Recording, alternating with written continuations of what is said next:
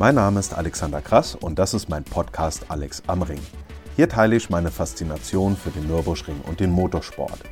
Ich freue mich, dass ihr dabei seid. Mehr Infos auch zu den einzelnen Episoden gibt es auf podcast.alexkrass.de.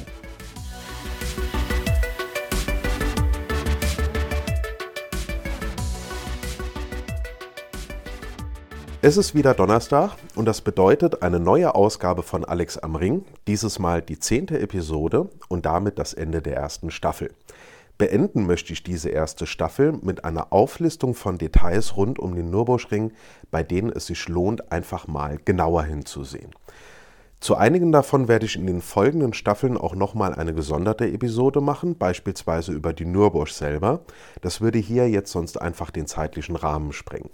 Andere Aspekte habe ich auch schon in vorherigen Episoden dieses Podcasts besprochen. Da verweise ich dann jetzt dementsprechend auch noch drauf. So, los geht's. Wir gehen hierbei jetzt mal von Ost nach West. Wir starten an der Zufahrt zur Nordschleife und gehen einmal rüber bis runter nach Müllenbach. Ein wichtiger Hinweis an dieser Stelle. Momentan, also unter Corona-Bedingungen, ist nicht alles zugänglich. Aber die Zahlen gehen ja jetzt, wir sind gerade Anfang Mai, wieder runter und mit der laufenden Impfkampagne wächst ja auch die Hoffnung, dass im Sommer alles wieder besser wird. Von daher bitte immer die aktuellen Verordnungen und Hinweise beachten, im Zweifel einfach diese Episode nochmal hören, wenn wieder alles möglich ist. Ein Teil der Details, die ich jetzt nennen werde, befinden sich auf öffentlichem Raum, beispielsweise in Nürburg selber. Ein anderer Teil ist beispielsweise im Fahrerlager der Grand Prix-Strecke. Da ist ja der Zugang limitiert, gerade bei Rennveranstaltungen. Das ist also absolut ein Bereich. Da müssen wir leider noch warten, bis wir da wieder rein können. Los geht's. Wir starten an der Zufahrt zur Nordschleife und fahren Richtung Nürburg. Nach einigen hundert Metern berghochfahren erscheint auf der linken Seite ein Haus, ein schönes altes Haus mit Fachwerk. Das ist kurz bevor der Wald sich, sagen wir mal, so ein bisschen öffnet und man sieht vor sich den Weg hoch zur Nürburg. Und dieses alte Fachwerkhaus, das ist das alte Forsthaus. Vor dem Zweiten Weltkrieg war das tatsächlich das Rennlager von Mercedes-Benz und dort soll der Legende nach ja auch dieser Begriff Silberpfeil entstanden sein. Auch wenn die ganze Geschichte ja mittlerweile von Historikern stark bezweifelt wird, unter anderem, weil dieser Name Silberpfeil für Rennwagen von Mercedes-Benz schon vorher verwendet wurde. Das ist aber auch ein Thema für eine andere Episode, in der es dann um diese ganzen legendären Rennwagen von Mercedes-Benz und Auto Union gehen wird, die in den 30er Jahren international im Motorsport ja dominiert und einiges gerissen haben. Und jeder, der mich kennt von meinen Führungen oder von meinen Vorträgen, weiß, dass mich besonders dieser Auto Union Typ C wirklich fasziniert. Das ist ein wunderschönes Auto, ein beeindruckendes Auto und allein über diesen einen Fahrzeugtyp wird es auch in gar nicht allzu langer Zeit eine extra Episode geben. Das nur als Hinweis, ich schreibe ja auch gerade an meinem zweiten Buch, wo es grob um die Zeit Anfang der 30er bis Anfang der 50er gehen soll. Und da werden diese Rennen der Silberpfeile und gerade dieser Auto Union Typ C, werden da natürlich dementsprechend ihren Platz bekommen und eine ganze Reihe von spannenden Seiten belegen. Wir fahren weiter und kommen zur Nürburg. Die ist ja nicht nur Wahrzeichen, sondern auch Namensgeber für den Nürburgring. Ich finde das immer schön, wenn die Burg im Vorspann eines Rennens gezeigt wird und dann geht die Kamera hoch, so im Hubschrauber ist dann unten eine Kamera da festgemacht, dann fliegt das Ganze hoch, man sieht die Burg und dann erscheint im Hintergrund die Grand Prix-Strecke. Und dann fliegt der Hubschrauber meinetwegen Richtung Strecke und fliegt über die Startaufstellung.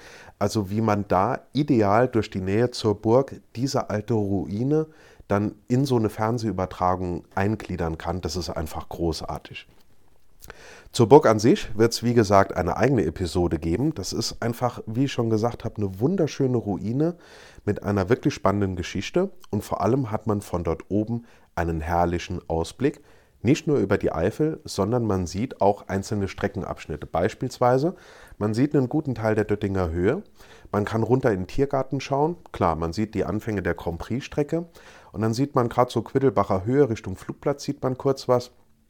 Metziersfeld sieht man und dann eine ganze Weile erstmal nichts. Da verschwindet die Strecke ja auch hinten im Tal Richtung Adenau und dann geht es wieder hoch und dann sieht man den Teil zwischen Karussell und Hohe Acht und man sieht eine Schneise im Wald in dem Gebiet. Das, da liegt dann die Steilstrecke. Rund um die Nürburg gibt es mit schönen Wanderwegen und den ganzen Skischanzen auch eine Menge zu entdecken. Und ja, es gibt an der Nürburg tatsächlich Skischanzen, die werden heutzutage nicht mehr benutzt. Allerdings gab es in einer Zeit, als man gerade in der Eifel noch mit festen, wirklich kalten Wintern rechnen konnte, gab es dort einen regen ähm, Wintersportverkehr. Und dann hat man an diesem Hang, an diesem Basaltkegel, wo die Nürburg drauf thront, Dort hat man zwei Skischanzen eingerichtet. Das war alles so Anfang der 50er Jahre. Und dort wurde wirklich, wirklich toller Wintersport geboten. Da gibt es heute noch eine ganze Menge Fotos davon. Worauf ihr auch mal achten solltet, wir wechseln jetzt die Perspektive. Wir sind nicht auf der Nürburg, sondern auf der anderen Seite, nämlich auf die Punkte, von denen man die Nürburg schön sieht. Beispielsweise vom Kaiser Wilhelm Turm auf der Hohen Acht rentiert sich auch immer hinzugehen, der höchste Punkt der Eifel. Mit einem Fernglas hat man sogar bei ein bisschen Glück, bei gutem Wetter, wenn die Sicht gut ist, kann man sogar die Türme des Kölner Doms sehen. Also der Ausblick von dort, das sind, glaube ich, Luftlinie, keine Ahnung, schlag mich tot, 60 Kilometer oder so. Das ist also wirklich schön dort. Von dort sieht man natürlich die Nürburg, allerdings auch vom Flugplatz oder auch oben vom Metziersfeld. Von diesen Zuschauerpunkten hat man auch einen schönen Blick auf die Nürburg. Wir bewegen uns weiter nach Westen und kommen zur sogenannten Martini-Säule an der Kreuzung von Hauptstraße und Hatzenbachstraße unten in Nürburg. Unten in Nürburg, damit meine ich den Teil, wo beispielsweise auch die Kirche St. Nikolaus liegt. Und die Hauptstraße kommt von, sagen wir mal, T13 und führt einmal durch das Dorf, dann über diesen Berg da und führt dann weiter runter Richtung Touristenzufahrt, Nordschleife, obwohl da zwischendurch kurz hinterm alten Forsthaus geht diese Hauptstraße offiziell in in der Stroth über, so heißt die Straße, und die gehört offiziell eigentlich auch schon zu Meuspart. Das ist auf jeden Fall die Hauptstraße und die Hatzenbachstraße ist die Straße, grob gesagt, die von der Mitte von Nürburg an der Brücke vorbei, wo die Fahrzeuge auf der Nordschleife von T13 kommen und dann in, zum Eingang Hatzenbach fahren, an dieser Brücke vorbei und dann an den ganzen Parkplätzen unten am Geschlängel an der Compris-Strecke vorbei bis rüber kurz vor den Potsdamer Platz. Der Auftraggeber für diese Martini-Säule war der Willi Martini. Das ist der Vater von Olli Martini, den ich ja auch gerne zu Recht als die Stimme des Nürburgrings bezeichne. Und mehr über diese Basaltsäule und das, was da drauf ist, erzählt der Olli selber, nämlich im Interview, was wir vor einigen Wochen hatten. Das ist Episode 6 vom 8. April mit dem Titel Im Gespräch mit Olli Martini. Wie gesagt, auf dieser Basaltsäule sind einige Stationen aus der Geschichte des Rings gezeigt. Da lohnt es sich auf jeden Fall mal dort anzuhalten und das von nahem zu beaugapfeln.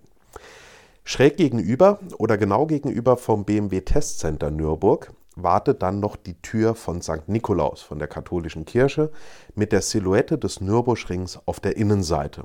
Und mehr darüber brauche ich jetzt gar nicht zu erzählen, denn das hat der Pastor von dieser Kirche, der Klaus Kohn, selber gemacht in der Episode mit dem, mit dem Titel Im Gespräch mit Klaus Kohns. Und das ist die aus der vergangenen Woche, also vom 29. April. Weiter geht's zur Compris-Strecke und da kommen wir jetzt zum, ich sag mal, historischen Ensemble rund um das alte Fahrerlager. Da verweise ich gern nochmal auf Episode 8 vom 22. April. Da habe ich schon ausführlich über den ganzen Bereich dort gesprochen und mit besonderem Fokus auf das historische Fahrerlager. Hier jetzt nochmal kurz zwei bis drei Dinge zur Wiederholung. Wir haben zum einen die beiden alten Verwaltungsgebäude, Haus A und Haus B. Die stammen noch aus der Ursprungszeit des Nürburgrings und diese liegen in der Otto-Flimm-Straße. Die geht dann nach links weiter Richtung Dorinth Hotel und wird dort zur Paul-Piet-Straße. Das sind ja beides Namen, die ganz eng mit der Geschichte des Nürburgrings verbunden sind. Und auch zu diesen Herren und weiteren wird es natürlich eine extra Episode geben. Vor dem Kongress Kongresszentrum des Turins liegen die drei bekannten Steine, von denen ich auch schon mal gesprochen habe von links nach rechts der Junek-Gedenkstein an der Gedenkstein an den ersten Toten des Nürburgrings. Das ist 1928 passiert. Der Stein wurde 1929 aufgestellt. In der Mitte dann den, der Gedenkstein an Dr. Otto Kreuz, den Landrat des damaligen Kreises Adenau, der den Nürburgring gebaut hat, aus dem Jahr 2002 und rechts dann der eigentliche Originalgrundstein des Nürburgrings aus dem Jahr 1925. Wenn wir uns jetzt wieder umdrehen in Richtung der beiden Verwaltungsgebäude, dann sehen wir vor uns Haus B und schräg links sehen wir Haus A. Vor diesem Haus A, da steht sowas wie ein kleiner Souvenirshop und auf dem Dach die alte Kommentatorenkabine, die früher auf dem Dach der damaligen Haupttribüne gestanden hat. Das war bis Ende der 80er, da war, gab es noch diese Originaltribüne und unten drunter war ein Hotel, deswegen hieß das Ganze Sporthotel Tribüne. Und dieses Sporthotel Tribüne, das wurde auch mit dem Nürburgring in den 20er Jahren gebaut, wurde dann in den 80er Jahren abgerissen und dann durch das Dorint Hotel ersetzt. Kommen wir mal ins alte Fahrerlager. Wie gesagt, dazu gibt es eine eigene Episode, denn das alte Fahrerlager an sich ist schon ein Riesenmuseum. Was gibt es dort jetzt Besonderes äh, zu entdecken, besondere Details, auf die ich jetzt heute eingehen möchte? Zum einen, wenn ihr in das alte Fahrerlager reingeht, gibt es links an der Wand eine Erläuterung zu diesem besonderen Ort. Und rechts auf der Wand gibt es eine Gedenktafel an Rudolf Caracciola, ist bekannt, der Sieger des ersten Wagenrennens auf dem Nürburgring. Die Boxen sind an sich gewidmet. Da könnt ihr einmal durchgehen und so ungefähr in zwei Meter irgendwas Höhe hängen dort Schilder und dort kann man ganz viele Namen von, äh, von Rennfahrern entdecken, die sehr bekannt sind oder auch vielleicht in der internationalen Motorsportszene weniger bekannte Rennfahrer, die aber auf jeden Fall auf dem Nürburgring eine große, eine große Rolle gespielt haben. Links an der Wand vor dem Tunnel zur Grand Prix-Strecke gibt es noch eine Hinweistafel über dieses alte Sporthotel Tribüne, von dem ich gerade gesprochen habe, und über diese alte Kommentatorenkabine. Denn bis vor einigen Jahren stand die an dieser Stelle über dem alten Fahrerlager. Mittlerweile hat man die aber, wie gesagt, auf diesen kleinen Souvenirshop neben Haus A versetzt. Einfach deshalb, damit man die dort besser sieht, damit man sie eher wahrnimmt. Und das funktioniert auch ganz prima. Über dem Fahrerlager in Richtung Strecke thront auch noch der ursprüngliche Name des Nürburgrings in riesengroßen Buchstaben, nämlich Erste Deutsche Gebirgsrenn- und Prüfungsstraße. Zur Ursprungsgeschichte des Nürburgrings verweise ich ja auch gern nochmal auf die Episode 3 vom 20. März mit dem Titel Epoche 1, die Entstehung des Nürburgrings. Wir gehen jetzt mal durch den Tunnel zur Compris-Strecke und da gibt es links an der Wand ein paar Daten aus der Geschichte des Nürburgrings.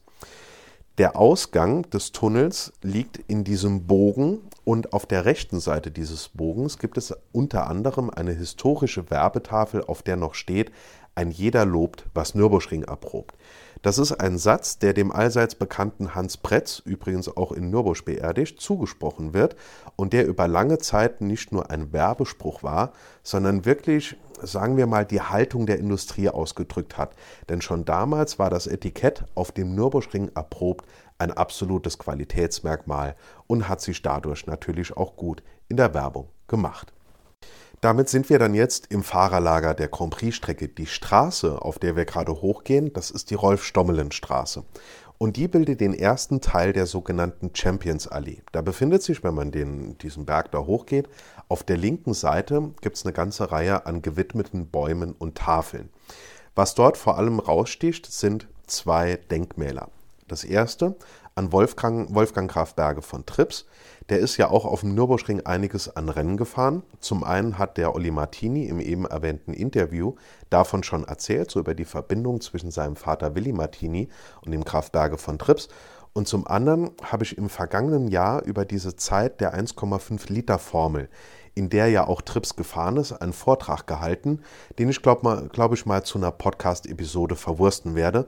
Das ist eine unheimlich spannende Zeit im Motorsport, die ich persönlich auch gerne mal miterlebt hätte, aber dafür bin ich schlichtweg einfach zu jung. Das zweite besondere Denkmal, auf das ich gerade in dieser Rolf-Stommelen-Straße, in diesem ersten Teil der Champions Allee hinweisen möchte, ist noch die Büste von Rudolf Caracciola, dem dort auch extra nochmal ein Denkmal gesetzt wurde. Im Fahrerlager selber gibt es zum Beispiel den Bernd-Rosemeyer-Platz. Und zwar befindet der sich dort an der Ecke, wo das Medical Center ist, wo dort die Einfahrt in das Medical Center ist. Und dort zu diesem Zugang zur sogenannten Eventfläche 2. Das kennt man vielleicht einfach als den Parkplatz, wo man gerade bei äh, DTM oder auch bei, bei einem NLS-Lauf einfach schnell drüber läuft, um hinten am Zaun dann zu stehen, um den Start in der Mercedes-Arena selber gucken zu können. Das ist die sogenannte Eventfläche 2. Wie gesagt, vorne, dort wo die Einfahrt zu dieser Eventfläche ist und vor Medical Center, das ist der Bernd-Rosemeyer-Platz. Und wenn ihr dort mit dem Rücken zum Medical Center steht, dann seht ihr an diesem blauen Turm, wo der große Lastenaufzug drin ist, mit dem man ja auch ganze Autos transportieren kann. Das ist der Wahnsinn, was das Ding kann. Ähm, dort sieht man über, diesem, über dieser Tür zum Fahrstuhl sieht man oben noch den Grundstein des Boxengebäudes. Und da sieht man dann schon dran, dass es nicht mehr das Original Boxengebäude aus Mitte der 80er Jahre, also aus der Anfangszeit der Grand Prix-Strecke. Das wurde später ersetzt und wurde so weit vergrößert, dass zum einen eine große Dachfläche entstanden ist, dann größere Lounges und vor allem wurden die Boxen so vergrößert, dass man dort auch einfach mit dem LKW reinfahren kann. Wir befinden uns jetzt also beim Medical Center und wenn wir beim Medical Center runtergehen in Richtung unter, unter dem Tunneldurchstand Richtung Lindner Hotel, dann sind wir im zweiten Teil der Champions Allee. Und diese Straße heißt Stefan Belloff Straße, führt also wie gesagt vom Fahrerlager runter zum Lindner. Und kurz hinter dem Medical Center auf Höhe des Hubschrauberlandeplatzes gibt es rechts, direkt hinter dem Zaun, quasi auf der Wiese des Medical Centers, gibt es das Bernd Rosemeyer Denkmal. Das ist wirklich schön. Da ist sein Kopf, sein Gesicht. Dann ist wirklich künstlerisch schön gestaltet der komplette Nürburgring an sich. Und dann haben sie dort noch ein sehr detailliertes, schönes äh, Modell eines Auto Union Typ C dazu gemacht. Das liegt direkt hinter dem Zaun, da unbedingt mal drauf achten. Wenn wir diese ähm, Stefan-Bellow-Straße jetzt runtergehen, gerade im zweiten Teil gibt es dann rechts am Hang, man geht ja da so auf dieses ähm, Recycling-Center zu und auf diese Hallen und rechts am Hang gibt es dann auch nochmal eine Reihe von gewidmeten Bäumen und Tafeln. Bevor wir jetzt noch zur Südschleife kommen, noch ein kurzer Schritt zurück zum Juan Manuel Fangio Denkmal und das steht vor dem Infocenter des Nürburgrings, also dort auf dieser Fläche vor dem Kreisel. Das liegt ja, das Infocenter liegt ja zwischen dem Parkhaus und der Kartbahn oder, wenn man eine Etage höher sich das Ganze denkt, quasi zwischen Ringboulevard und dem Ringwerk. Und vorgelagert zur äh, Bundesstraße steht dort eine lebensgroße Statue von ihm, gemeinsam mit einem Mercedes W 196, auch in quasi Lebensgröße. Und das Ganze wurde 2002 zum 75. Geburtstag des Nürburgrings enthüllt. Und Juan Manuel Fangio, der Argentinier, hat dreimal den großen Preis von Deutschland gewonnen und ist in jedem, in jedem Fall einer der ganz, ganz großen Namen der Motorsportgeschichte. Von der Südschleife selber, das ist jetzt unser letzter Punkt, da ist noch einiges erhalten und das, was noch in verschiedener Form da ist, das lässt sich, sagen wir mal, in zwei Abschnitte unterteilen. Der erste Teil ist nämlich die K72 runter nach Müllenbach und der zweite Teil liegt parallel zur L93, die von Müllenbach hoch zum Fahrsicherheitszentrum 1 führt. Jetzt versuchen wir das Ganze mal ein bisschen aufzudröseln. Wir stehen quasi, ähm, sagen wir mal, wir stehen vom Lindner. Die Startenzielgerade der Grand Prix-Strecke ist ja grob gleich mit der damaligen Startenzielgerade der sogenannten Startenzielschleife, die es ja damals gab. Und dann ist man entweder die sogenannte Südkehre gefahren und dann über die Gegengerade, das ist ungefähr, sagen wir mal, grob so der Bereich Boxengasse oder Boxengebäude, konnte man dann zurückfahren und beispielsweise auf die Nordschleife fahren. Oder man ist noch, je nachdem, in welcher Zeit wir uns gerade befinden, entweder gerade so im Anfang der Südkehre oder noch vor der Südkehre später. Ab den 70ern ist man vor der Südkehre abgebogen auf die Südschleife. Und der Teil, der dann in dieses Kurvengewirr runtergeführt hat, der führt quasi oder der führte quasi diagonal über die heutigen Parkplätze B1 und B3. Und dort liegt dann die sogenannte K72, die führt runter nach Müllenbach am Campingplatz vorbei und ein großer Teil dieser Landstraße, die darunter führt, oder Kreisstraße K73, ist noch die Originalstreckenführung der Südschleife. Worauf ihr da mal achten könnt, ist, gegenüber von dem Eingang zum Campingplatz ist im Wald, so ein, zwei Meter den Hang hoch, steht noch so ein altes kleines Betonhäuschen. Da war früher das Telefon für die Marshalls drin. Da war also ein Streckenposten. Und dieses kleine Telefonhäuschen, keine Telefonzelle, sondern einfach nur so ein Meter 30 hoch, was weiß ich, wo dann, das, äh, wo dann hinter, so einer, hinter so einer kleinen Metalltür dieses Streckenpostentelefon war, das steht dort, dort tatsächlich noch. Wenn man diese K72 jetzt weiter runterfährt, dann macht die irgendwann so einen Rechtsbogen und führt dann halt eben einmal so im Schwung an Müllenbach vorbei und wird dort zur L93. Die führt unten von Müllenbach hoch zum Fahrsicherheitszentrum 1. Das ist kein Original-Streckenabschnitt der Südschleife mehr, denn diese Südschleife lag einige Meter weiter rechts. Das heißt, wenn er mal in Ruhe, wenn gerade kein Verkehr ist oder so, wenn er mal diese L93 hochfahrt Richtung ähm, Richtung Fahrsicherheitszentrum 1, beziehungsweise danach dann halt eben links der Potsdamer Platz, rechts die Grand Prix-Strecke, dann achtet mal drauf, da fallen euch so Baumreihen im Wald rechts auf. Sagen wir mal so 10 Meter ungefähr von der Landstraße weg.